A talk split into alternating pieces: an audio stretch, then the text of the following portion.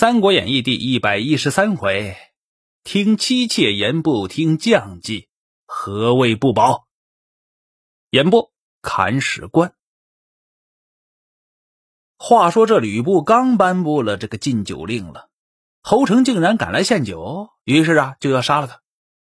一看这架势，哎呦喂！宋宪、魏续这些将领都过来求饶了，哎，给他求情。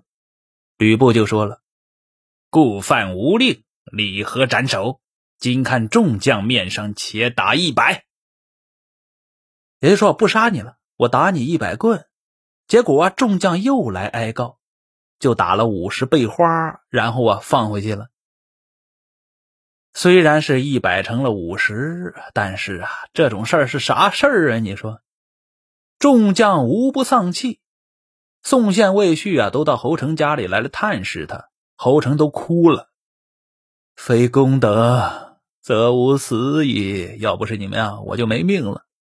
宋宪就说了：“不只恋妻子，视吾等如草芥。”魏续也说：“君为城下水绕壕边，吾等死无日矣。”死期到了，宋宪就说：“呀，不无人无义，吾等弃之而走，何如？”这话一出，魏续就说了。哎，非丈夫也，不若秦布献曹公。每当读到这儿啊，我都想笑。前边半句话“非丈夫也”，我以为大丈夫不干这种事儿，是吧？应该是忠于主上嘛。结果后半句落差太大了，不如抓了吕布去献给曹操，这难道就是大丈夫所为了吗？所以说蛮有意思。侯成就说了。我因追马受责而不所以事者，赤兔马也。如二人果能献门擒布，吾当先盗马去见曹公。言下之意啊，你们如果想投降，我肯定也跟着。然后啊，我先盗了赤兔马，去找曹操去。三人于是啊，商议就定了，好一起反吕布。话说当天夜里啊，侯成。先暗暗的到了马院里边，到了那匹赤兔马，飞奔东门而来。守东门的呀，就是魏续。魏续大开城门，把这侯成啊放出去了。哎呦，还假模假样追赶了一遍，结果那肯定是没追上嘛。这侯成骑着赤兔马，如闪电一般飞驰到曹操的大寨里，献上马匹，被言宋宪、魏续插白旗为号，准备献门。曹操听了这话呀。就押榜数十张，射到城里边去了。榜文上写什么呀？大将军曹特奉明诏征伐吕布，如有抗拒大军者，城破之日，满门诛戮。上至将校，下至庶民，有能擒吕布来献或献其首级者，众加观赏。唯此榜谕，各宜知悉。为什么要这样？曹操是很会把握火候的。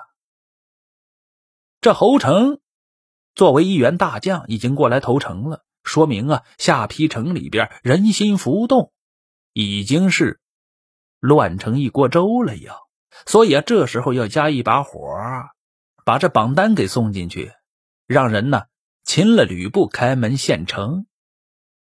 这就是加火。次日平明啊，城外喊声震地。开始攻城，这火候太厉害了。吕布在城里边听到这呐喊声，大惊啊！提机上城，各门点事，责骂魏续走透了侯城，失了战马，还要治他的罪呢。但是这时候是在打仗的时候啊，只能是让他戴罪立功，还不能把他换下去。他守着城门呢，而城下的曹兵啊，望见城上插着白旗。哎呦，这不就是暗号吗？于是啊，竭力攻城。这吕布啊，苦无分身之术啊，城头各处告急啊，他只能是亲自来抵敌。哪里要着火呀？哪里要破了？赶快过来顶上去。结果啊，吕布就是吕布，城下边的曹兵攻了这么急，从平明一直打到日中，硬是没打下来。你看吕布勇吧？真是勇啊！打不下来，那就别打了呗。曹兵啊，就退下去了。吕布也累得够呛，就在那门楼那里呀小憩一下，不知不觉呀坐在那里没一大会儿呢，就在椅子上睡着了，睡得还比较沉，累坏了嘛。这个档口啊，手下的大将宋宪就先赶退了左右的人，先把这吕布的画戟给拿走了，然后啊。便跟着魏续一齐动手，把这吕布啊用绳索五花大绑绑在椅子上了。吕布从睡梦中惊醒啊，急唤左右，又被这两个人呢都给杀走了。然后把白旗一招，城下的曹操兵马齐至城下，魏续大叫：“以生擒吕布也！”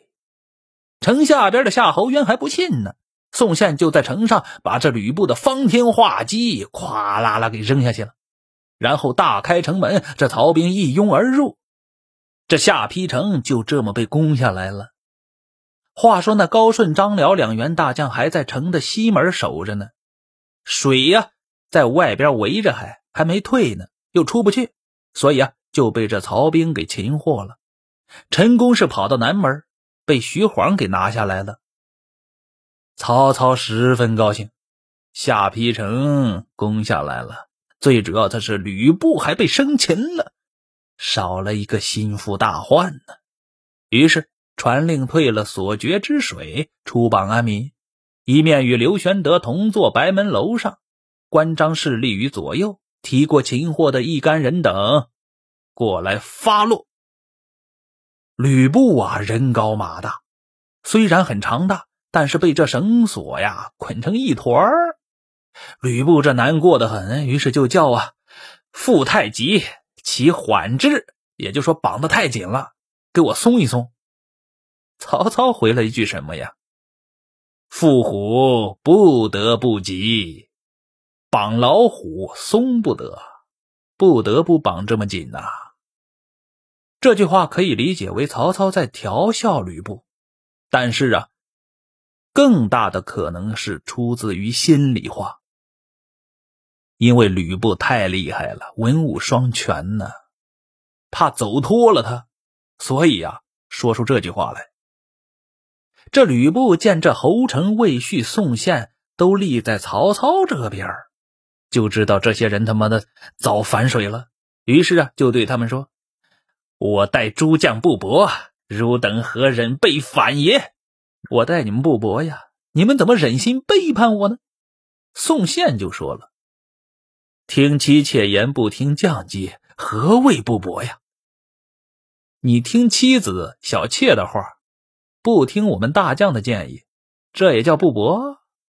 一句话说的吕布是默然半晌，说不出话来了。